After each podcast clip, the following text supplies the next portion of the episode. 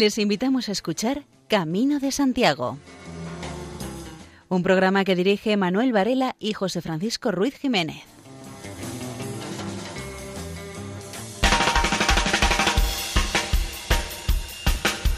Pues sí, aquí da comienzo este programa dedicado a una de las formas de religiosidad popular conocida como peregrinación.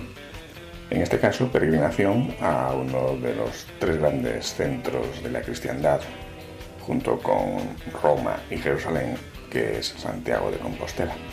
Reciban un saludo en nombre de María José López en la locución, Luis Miguel Gálvez a cargo del montaje, José Francisco Ruiz Jiménez de la supervisión y de quienes habla Manuel Antonio Varela.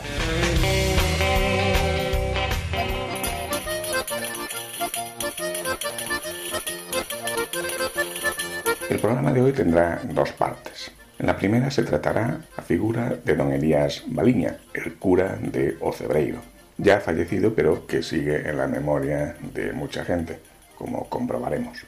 Y la segunda parte estará dedicada a la llamada Vía Kunig, ruta jacobea que recibe este nombre Kunig por ser el del monje alemán que hace varios siglos siguió una ruta en parte coincidente, en parte paralela con el camino francés.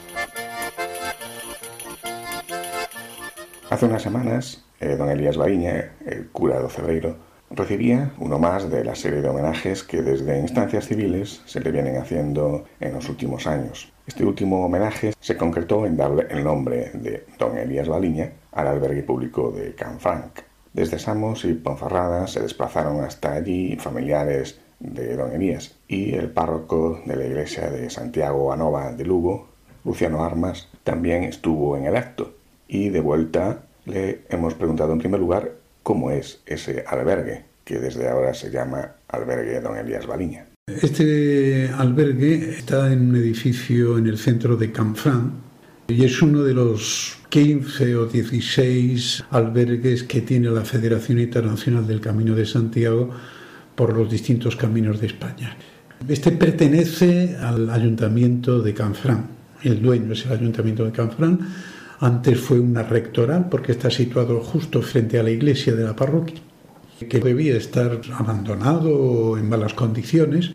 Se responsabilizó el ayuntamiento, reedificó e incluso amplió con una tercera planta, teniendo un salón pues muy amplio, con cabida para distintos actos que pueden desarrollarse allí.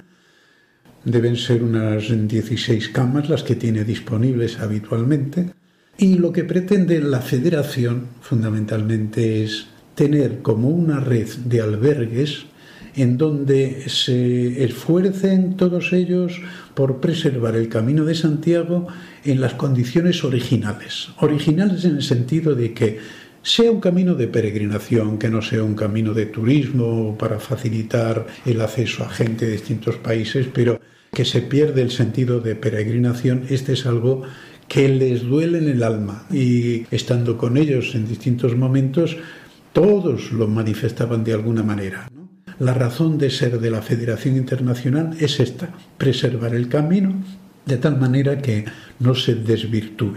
Entonces el ayuntamiento, como disponía de esa casa ya restaurada, lo que hizo fue dotarla de todos los elementos necesarios para un refugio, cocina, habitaciones, un salón para actos más amplios que acoja más gente, condiciones también con calefacción y todo eso. Estamos en Canfrán, a los pies del Pirineo y eso es necesario.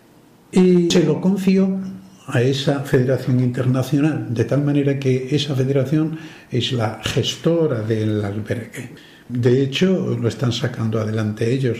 El párroco de Santiago Anova de Lugo nos cuenta ahora cómo se desarrolló el acto de homenaje a don Elías Baliña. En el acto que tuvo lugar de inauguración, bueno, no propiamente inauguración, porque la inauguración ya había sido un año atrás, antes de la pandemia, un año, pero estuvo trabajando, estuvo abierto a todo tipo de peregrinos, luego se suspendió por la pandemia, ¿eh? Y empezó de nuevo ahora, pero con el nombre ya de Elías Valilla. Por eso el día 1 de abril hubo el acto en donde se otorgó a ese albergue la denominación de albergue Elías Baliña San Pedro. Y fue un acto muy sencillo, empezó sobre las 11 y estuvo hasta la una y media. A las dos nosotros salimos, los que hemos ido de Lugo, fueron dos sobrinos de Don Elías, los dos que tiene en el Cebreiro, y después otra persona que es miembro de la Confraternity of St. James del Reino Unido, Lori Dennett. Y yo fui por estar vinculado a la familia, fuimos todos invitados además.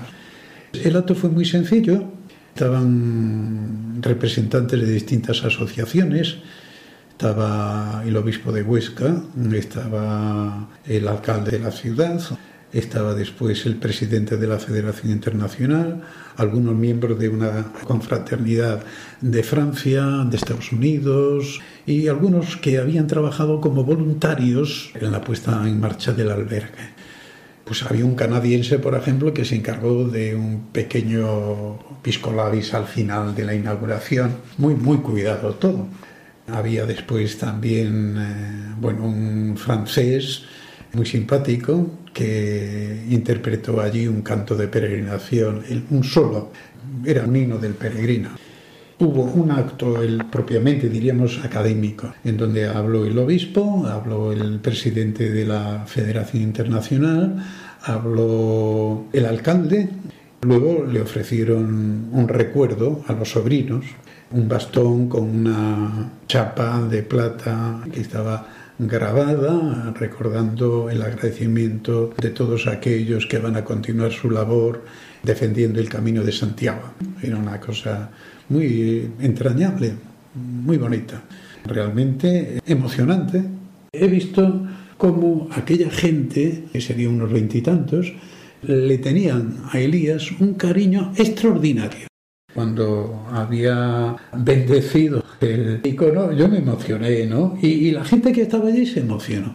Luego allí también en el albergue tenían la descripción, un poco la figura de Elías, un panel también muy bonito. No tengo aquí, pero sería incluso hermoso leerlo porque está muy bien escrito y compendiaba de alguna manera la vida de Elías.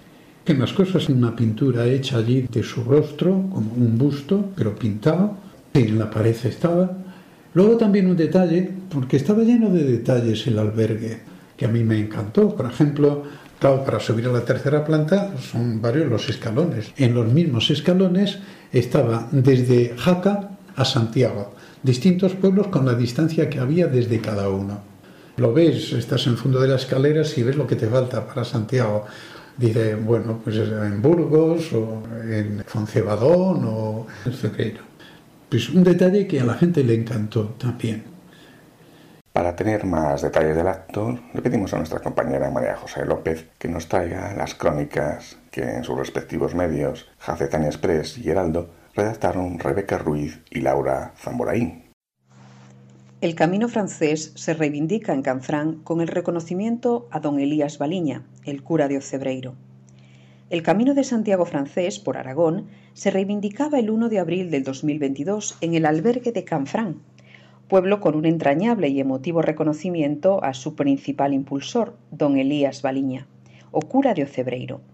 Bajo una copiosa nevada y en presencia, entre otros, del obispo de Jaca, se descubría una placa en homenaje al carismático párroco, cuya memoria sigue más viva que nunca en un momento en el que se están aunando esfuerzos para darle un nuevo impulso a la ruta jacobea. El albergue de Canfrán se llamará a partir de ahora Elías Baliña. El acto tenía como escenario la antigua casa del párroco de Canfrán Pueblo, donde hoy se ubica el albergue de peregrinos.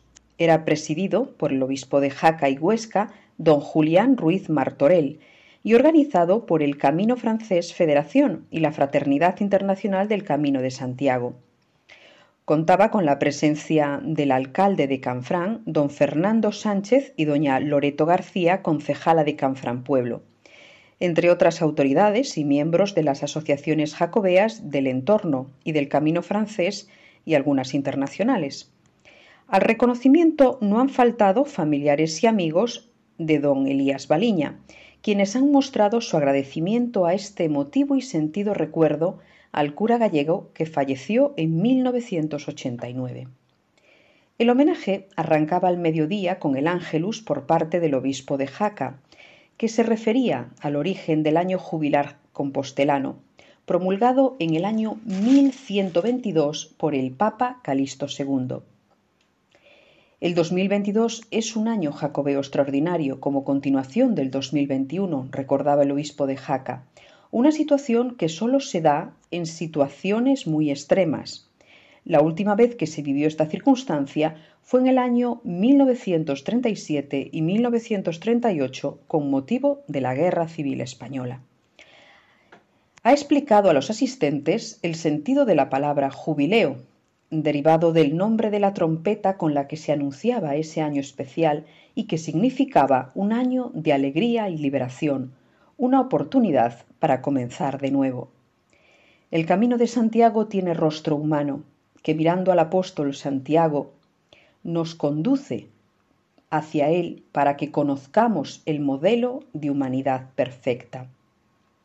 Ruiz Martorell aludía a la voluntad y el esfuerzo que supone realizar el Camino de Santiago como experiencia de solidaridad.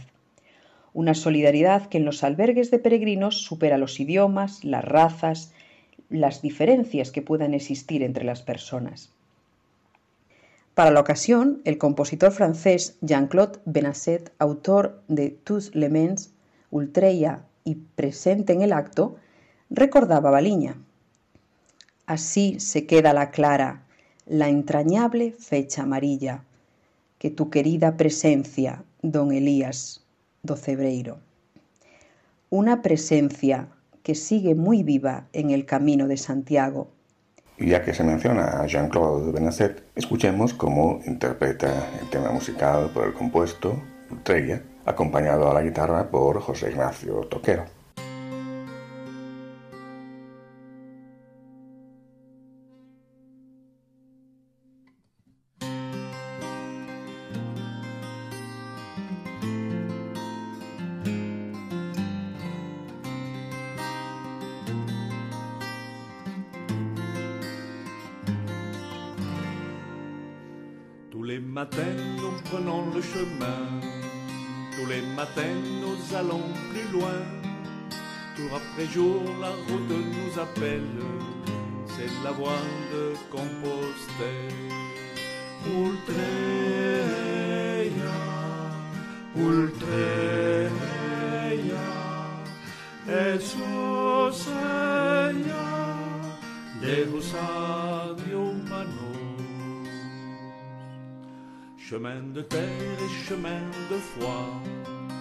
Trois millénaires de l'Europe la voie lactée de Charlemagne, c'est le chemin de tous les jaquets. Ultreia, Ultreia, Señor, Deus Et tout là-bas, au bout du continent, Messire Jacques nous attend.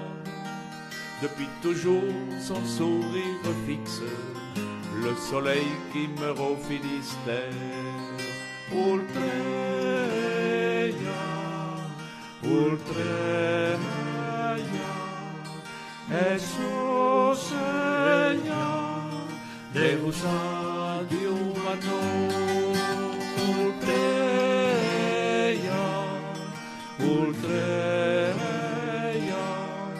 Jesús Señor.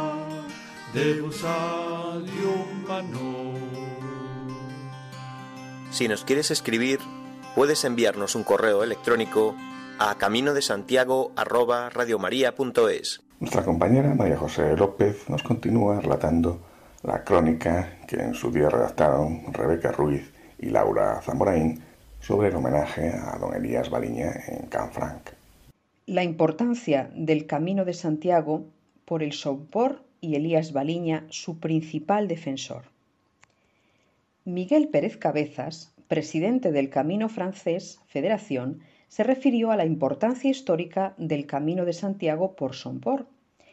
con Santa Cristina como primera parada, fue uno de los tres hospitales más importantes de la cristiandad, como dice el Códice Calistino. Don Miguel Pérez pone en valor la figura de Elías Liña.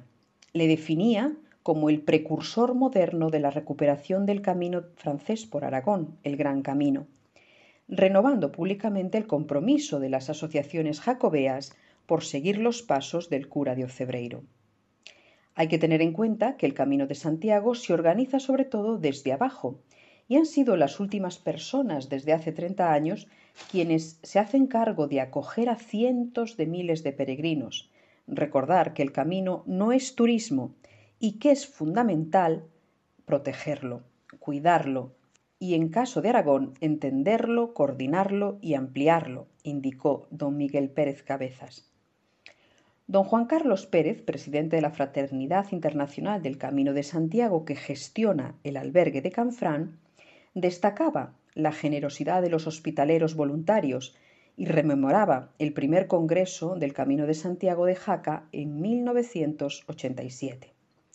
El Camino Francés Federación lo componen la Cofradía de Santo Domingo de la Calzada, las asociaciones de amigos del Camino de Santiago de Jaca, Zaragoza, Roncesvalles, Navarra, Estella, Los Arcos, La Rioja, Santo Domingo de la Calzada, Burgos, Palencia, Sagún, Mansilla de las Mulas, León, Astorga y El Bierzo.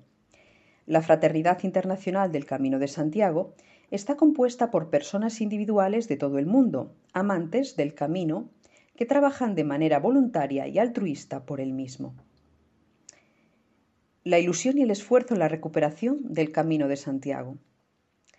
El alcalde de Canfrán, don Fernando Sánchez, aseguraba que no es un albergue, es el albergue.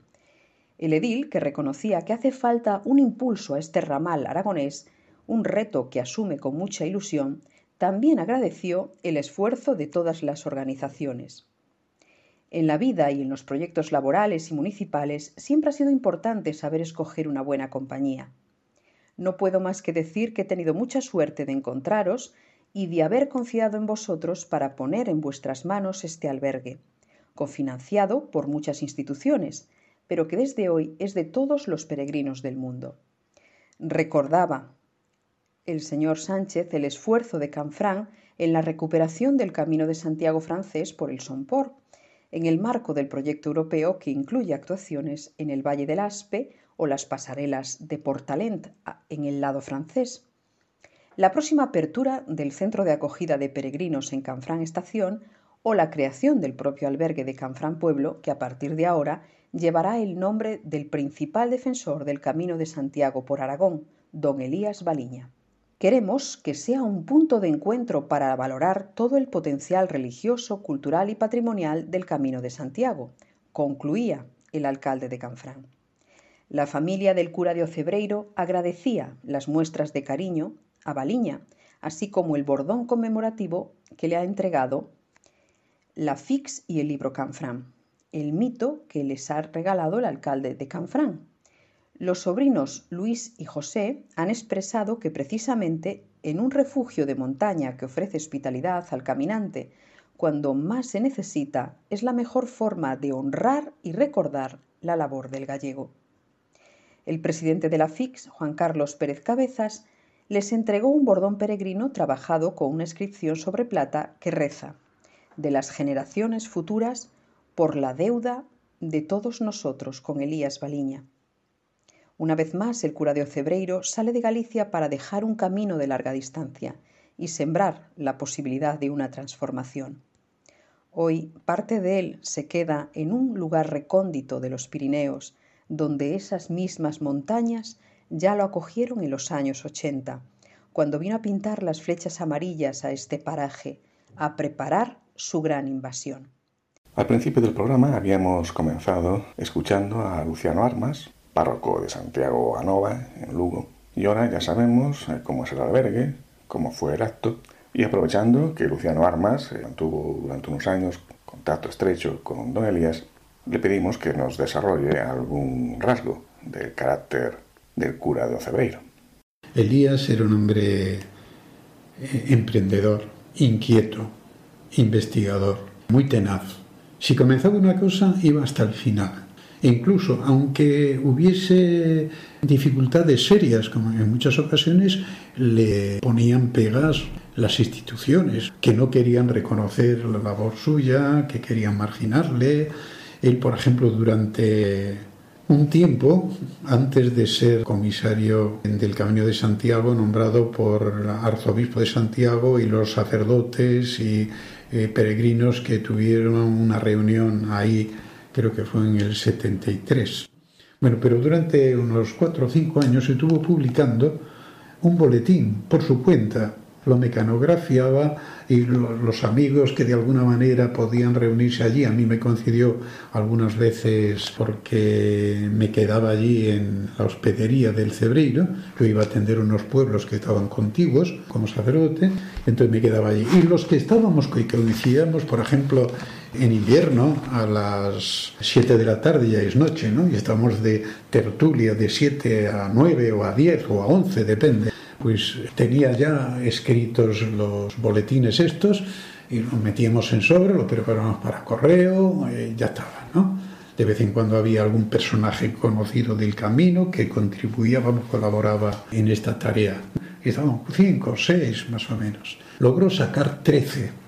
En Jaca, pues determinaron que el boletín ese se suprimiría no porque no estuviese bien hecho, se agradecía toda la publicación y todo el trabajo realizado, pero se eh, comprometieron a sacar la revista El Peregrino, la Asociación de Española del Camino de Santiago. Entonces, ya está. Pero, eh, por ejemplo, en Santiago, pues no le dejaron publicar en la delegación de enseñanza las hojas del boletín que él había editado. Le pusieron pegas de distinto orden en las instituciones. Él, cuando había alguna institución, por ejemplo, que le ponía pegas y veía que era injusto lo que hacía, protestaba a las instancias superiores a donde fuese, en el ministerio, en la Junta de Galicia, en la Diputación, donde fuese. Pero iba con todas las de la ley, o sea, no se detenía jamás por las dificultades que pudieran haber surgido. En este sentido era un hombre realmente tenaz y valioso. Finalmente, Luciano Armas nos cuenta cómo uno de los puntos que da importancia a don Elías Badiña fue el hecho de que impulsase tantas asociaciones jacobeas. Promovió todo el asociacionismo del Camino de Santiago cuando era comisario del Camino en un congreso que hubo en Jaca. Fue el que puso en marcha dos años antes de morirse el desarrollo de las asociaciones gracias al contacto que tenía también con aquellos que eran habitantes a la vera del camino, porque en realidad él hizo el camino de Santiago desde Roncesvalles numerosas veces, que lo hacía con ese sentido que él tenía de investigación, de decir, es necesario preservar la ruta física del camino. Y allí donde hay una pequeña alteración, hay que tomar nota y hay que protestar ante las instituciones. Pero claro, él no podía estar vigilando todos los rincones del camino, entonces se apoyaba en personas que habían colaborado de una manera muy estrecha, muy activa, también con conocimiento de la situación, y entonces le visitaba con relativa frecuencia. Voy a ver cómo está el camino y estaba fundamentalmente con las personas, que son las que mantenían el ambiente propio de todo el camino de Santiago. O sea, no, no son las instituciones, realmente eran los habitantes que vivían allí y que tenían ya en el fondo de su corazón, de su alma, el deseo de atender al peregrino. Luego ya vinieron los albergues, luego vinieron las instituciones, vinieron los jacobeos, pero el alma que movía todo esto estaba con Elías y con todo ese grupo de personas. Algunos eran sacerdotes, como José María de San Juan de Ortega, como muchos otros que estaban. Y él les iba visitando y les iba animando. A la par que conociendo a personas universitarias que tenían algún cargo destacado y que se interesaban por el camino, pues procuraba convocarles, reunirse con ellos, analizar la situación y tratar de prever de alguna manera qué pasos podemos dar para que esto sea más conocido y concretamente para poder investigar, abrir un camino de investigación, no quedar solamente a lo que hagan las instituciones, sino investigar sobre el Camino de Santiago desde el punto de vista histórico. Eh, bueno, de hecho, luego ya podemos ver desde las perspectivas que tenemos hoy cantidad de trabajos que han surgido a raíz de, bueno, después de los años 90, 92 en adelante. Y todo fue fruto de ese movimiento asociacionista que se puso en marcha. Surgieron luego los caminos que ya estaban hechos, evidentemente, pero desde Valencia, desde Andalucía, desde el norte, el primitivo, volvieron a cobrar vida. ¿no? no solo fue evidentemente cosa de Elías, pero apoyándose en muchos otros, él fue el que impulsó y promovió todo. Este nuevo resurgir del Camino de Santiago, realmente es así. Al mismo tiempo que se está emitiendo este programa, el grupo escocés Our Patrol está dando un concierto en Lugo. Y de ellos vamos con el tema Copper Tongue.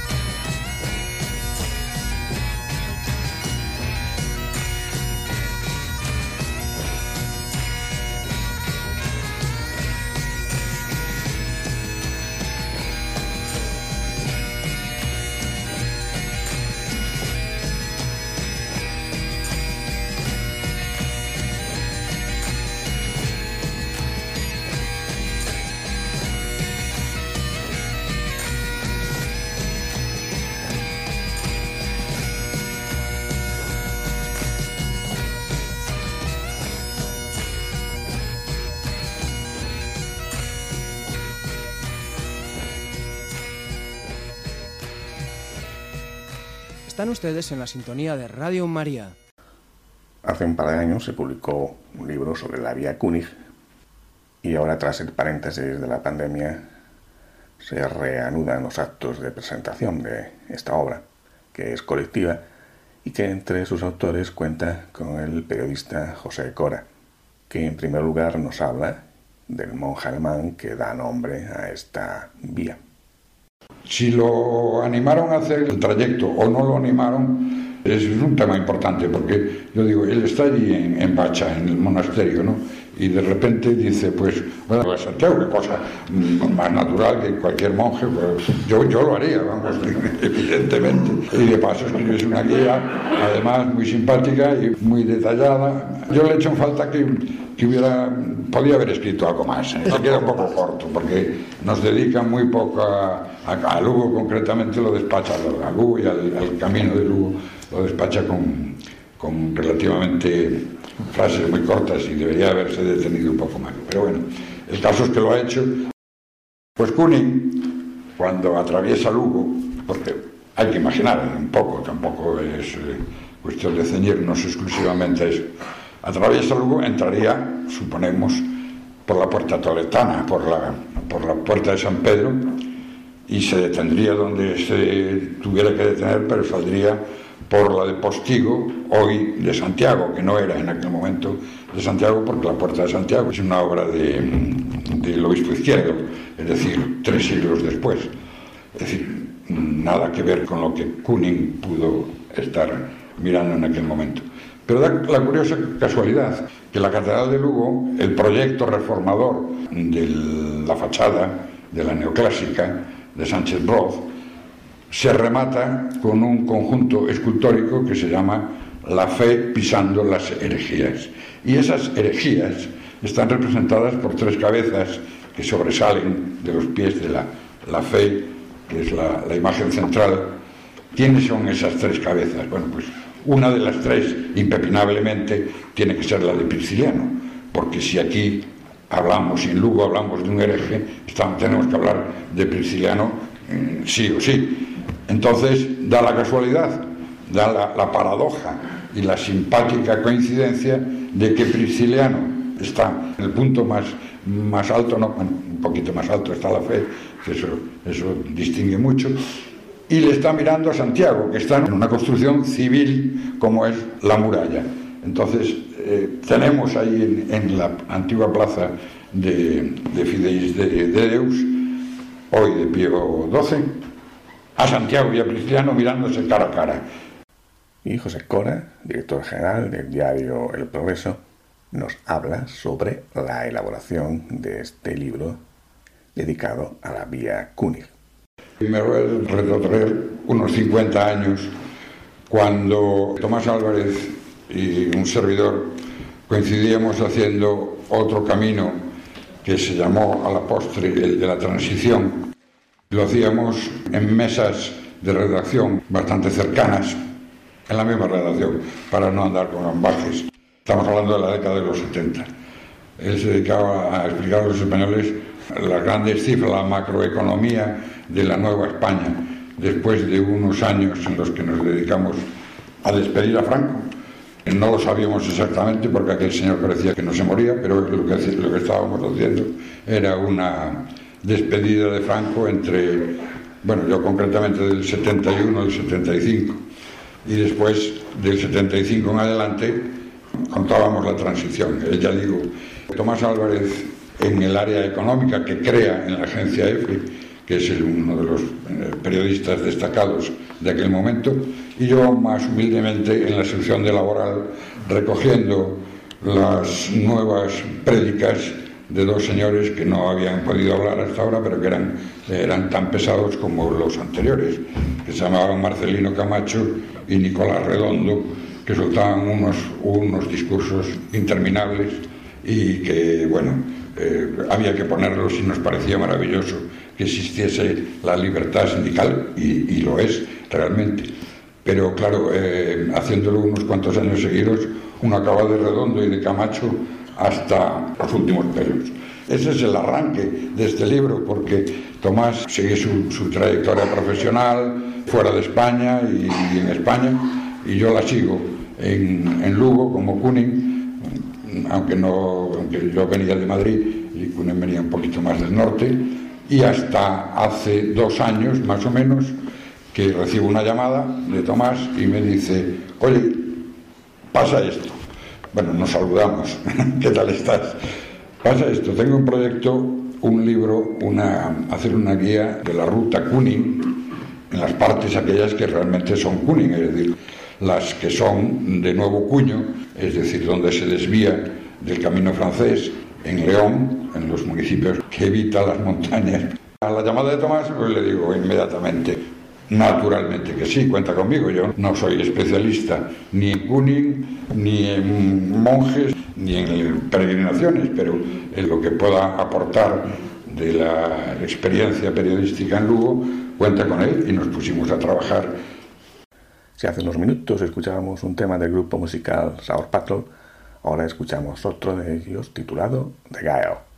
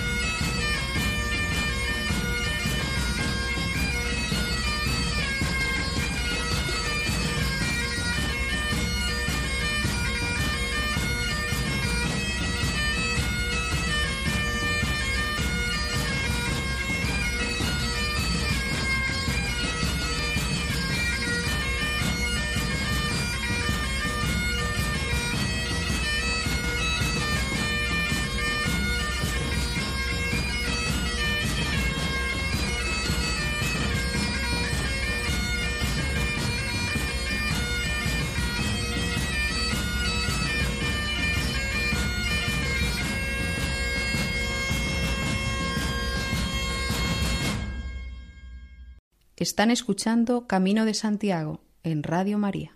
Antes del tema musical, escuchábamos a uno de los autores del libro sobre la vía Kunig, en el que participaba José Cora, y ahora al editor de la obra, Tomás Álvarez, que también es autor de uno de los capítulos del libro, del que él mismo nos habla. Siempre me llamó la atención aquel grupo de gente que, veía cada día nuevos horizontes y sobre todo para un muchacho campesino como era yo, ¿eh? el ver a esa gente que venía de Alemania y tal, me producía un, efecto de envidia y en algún sentido también un, un, instinto de emulación, de moverme, luego me moví posiblemente más que ellos, ¿no? Entonces siempre me interesó el tema de peregrinación. Y luego en, mi vida periodística, el periodista está con unas responsabilidades sobre un medio, en mi caso como sobre una agencia, ¿no? Y también en la televisión, que está la televisión valenciana, pero el ansia de escribir, aparte de esa objetividad que uno tiene cuando cuenta una historia, en determinados momentos te van otros temas que te preocupan o que tu mente sugiere que pueden ser bellos o interesantes científicamente, en fin, que esto te lleva a escribir pues novelas, ensayos, etcétera, etcétera. La primera novela que escribí, El Búcaro de Azucenas, también la publiqué en Madrid en el, año 2000, incide en el camino. Y así he incidido en el camino. Y alguna vez que escribí de historias, eh, escribí en determinado momento una historia fundamentalmente para los escolares de la comarca en la que nací. Y en esa historia hablé de Kunin, pero oh desdicha Cogía Kunin de una traducción inglesa en la que confundía millas con leguas y en la que en determinado de una cruz de hierro y era una cruz de piedra, es decir, en la que una mala traducción me llevó a una serie de errores que realmente cuando yo veo el libro ahora me causa dolor, pero efectivamente uno tiene la fuente que tiene y en el momento en el que empecé a ver que Kunin había pasado por ese territorio, lo primero que me dije es quiero una nueva traducción de Kunin del alemán. Entonces, en el libro este que tenemos hay una, nueva y buena traducción del alemán hecha por una mujer alemana y luego hay un relato que es eh, una presentación general que hago yo y del espacio leonés y una presentación del espacio de Lugo que hace Pepe Cora magníficamente. Lo hace Pepe Cora porque yo, sinceramente, no estoy capacitado como está él para hablar de esos territorios lucenses que a mí me agrada cuando paso por ellos, pero que tampoco tengo la profundidad de conocimiento suficiente como para hablar sobre ellos en un libro. Me gusta que las cosas tengan cierta calidad. Y finalmente, el periodista Tomás Álvarez nos cuenta algo más sobre la guía que escribió Kunig. ¿Qué aporta la guía de Kunig? Decíamos que Kunig recorrió más de 4.000, posiblemente 5.000 kilómetros desde Bacha por territorios de toda la Europa occidental, ¿no? Y marca dos grandes vías, narra la venida y narra la ida. ¿Y qué hace con la, tanto con la venida como con la ida? Directamente narra dos itinerarios que es la síntesis de por dónde se mueven los peregrinos durante todo el medioevo y donde se van a mover los peregrinos en el inicio del Renacimiento. Es decir, es la primera vez que aparece una guía realmente que dice por dónde viene la peregrinación, porque no lo dice el calistino. La guía es sintética y rimada, porque cuando Kuning escribe está iniciándose el mundo de la imprenta, entonces aún se ejercita mucho más la memoria. Entonces y Kuning escribe una guía muy sintética con lo básico, con lo esencial y rimada, con un objeto y es básicamente servir de que la gente pueda aprendérsela de memoria, cosa que era realmente común en la Edad Media, y funcionar con ella sin necesidad de llevarla en un bolsillo. Estamos hablando de una guía en general y una guía centroeuropea, y ahí voy a apuntar en una cosa, nuestra visión del camino que tenemos hoy es una visión francamente afrancesada, podríamos decir, ¿no? Y la tenemos por varias razones afrancesada. Por una razón geográfica, los peregrinos nos llegan a través de Francia. Por una razón religiosa, hemos pasado durante el siglo XVI por el, fenómeno de la reforma, entonces toda esa peregrinación que venía de, Bohemia, de, Silesia, de Polonia, toda esa peregrinación se cortó el seco, entre otras cosas porque para un protestante el viaje del peregrino era algo que le molestaba, porque le hablaba de reliquias y le hablaba de elementos que a él le parecían absolutamente negativos y antiguos. Esta otra guía refleja mucho mejor la visión, primero, diciendo por dónde iban los grandes núcleos de peregrinación de Europa, que coincide además, y esto lo demuestra, con un dato importantísimo. Tenemos muchos libros de peregrinación no guías, muchos libros de peregrinación de, de los siglos XV y XVI. Prácticamente ninguno es francés, básicamente son centroeuropeos o incluso ingleses. Yo aquí he hecho eh, una relación que eh, dice Margery Kempe, 1417, esta era una mística inglesa. Nompar de Caumont, este era un noble de Gascuña que además estaba aliado de los ingleses eh, en, la, en, la, guerra de los 100 años. ¿eh? Es decir, que en algún sentido podemos decir que es del territorio francés nacimiento, pero no de la cosmovisión francesa. Peter Rieder, 1428, comerciante de Frankfurt. Sebastián Ilsum, de Augsburgo. Sebald Rieder, de Nuremberg. Leo von Roswittal era el cuñado del rey de Bohemia. Mártiros de Arceicián es obispo armenio. Este es un personaje interesantísimo. Arnold von Harf, Münzer, Kuning, Lalain, Andrew Borde, Bartolomeo Fontana. No hay franceses realmente en, en, en el listado de, de, de, autores de la literatura odepórica, no hay franceses. Quiere esto decir que el fuerte de la peregrinación, ese final de la Edad Media y el Renacimiento, es de, de otra serie de países que nosotros ahora no nos lo podemos imaginar. Y no nos lo podemos imaginar porque la reforma lo cortó. Entonces, esto explica por qué Kuning, que era un autor de una guía sintética que tuvo cinco ediciones en una veintena de años, Kuning dejó de publicarse porque evidentemente hubo un colapso a partir de 1525 aproximadamente con el tema de la reforma. Bueno, eh, eh, volvemos a la, eh, ¿qué, ¿qué, es el gran valor de la guía de Kuning? Pues eh, es una visión ya no centrada en reliquias, sino centrada en lo que quiere la gente. Es sintética, pero aporta por primera vez lo que quiere un, un, viajero moderno, pues los itinerarios, las distancias, la atención en los albergues, los puentes, los peajes, los cambios de divisa, es decir, es absolutamente innovador. Tiene deficiencias y algunos dicen es que las distancias están muy mal marcadas, en tal sitio dice que las leguas son tantas y en otro es un problema comprensible porque él apunta leguas, pero la legua, por ejemplo, en, en la zona de Ginebra sería de 6 eh, kilómetros y pico, y la legua castellana legal en la zona de, Castilla, de lo que es eh, León, era 4 kilómetros, 4,2. Es decir, no hay unas medidas normalizadas, entonces si tú lo miras con ojos modernos, que tenemos el kilómetro, tenemos todas las cosas eh, eh, normalizadas, todos los pesos en nuestro tiempo, pues efectivamente dice, qué mal lo hizo. No, no lo hizo mal, lo hizo con, con los, los elementos rudimentarios de medidas que tenía en aquel momento. Curing también es muy interesante porque aporta los nuevos itinerarios. En el caso de León, bueno, pues mmm, alude a que desde León hay tres vías para llegar a Santiago, una por eh, Oviedo, es otro camino muy trillado en toda la Edad Media y el Renacimiento, muchísimo, otra por Astorga y Foncebadón y la otra que es la que salva los Montes de León por la cota más baja, por la zona de Brañuelas, por donde justamente se metió luego el ferrocarril cuando se hace el ferrocarril, y el que pasa al norte de Astorga como unos 12-14 kilómetros. Entonces, cuando llega a Lugo, hace lo mismo. Otro elemento, aparte de lo que él dijo, que es interesante, por el cual eh, eh, eh, elige esas vías.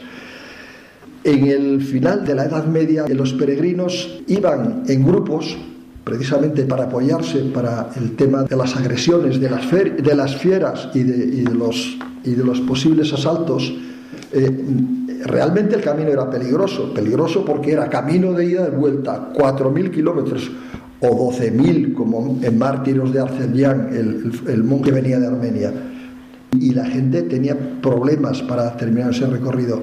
Y, por ejemplo, era normal el bastón que llevase una punta de hierro, una punta que servía justamente para defenderse. ¿no? Es decir, que el camino era un auténticamente peligroso. Y aparte de eso, esos peregrinos que venían en grupo venían cantando normalmente fábulas, historias y además canciones que les hablaban del propio camino. Por ejemplo, Hay una canción eh, famosa alemana de todo el árbitro de, alemán que es el Bon San Jacob. ¿no? En esta habla de los montes y habla de Roncesvalles, el monte Cristeins, es, es, el monte donde está Santa Cristina, son por San Adrián, Rabanal y La Fava. Dice La Fava, donde mueren muchos hijos de Alemania. En las canciones que había de, peregrinación se alude al peligro de los montes. Entonces Kuning dice, vamos a hacer la guía y vamos a hacer la guía y vamos a buscar lugares realmente cómodos, confortables. Curiosamente, cuando dice, eh, coge el camino de Santa Marina, deja Astorga tres leguas a la izquierda y pasas por un lugar donde no hay montañas, dice, es gente que te da vino y pan y en la que puedes eh, avanzar con toda seguridad, lo dice. Es decir, están esos, esos temas.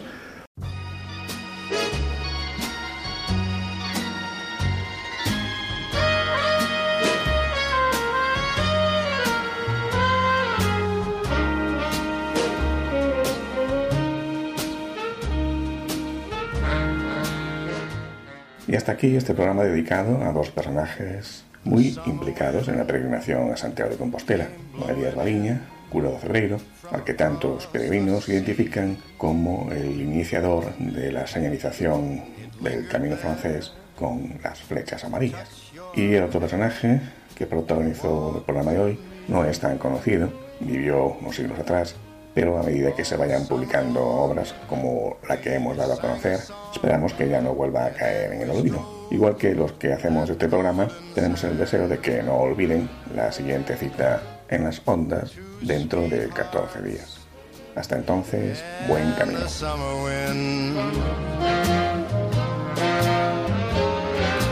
Like painted kites, those days and nights, they went flying by.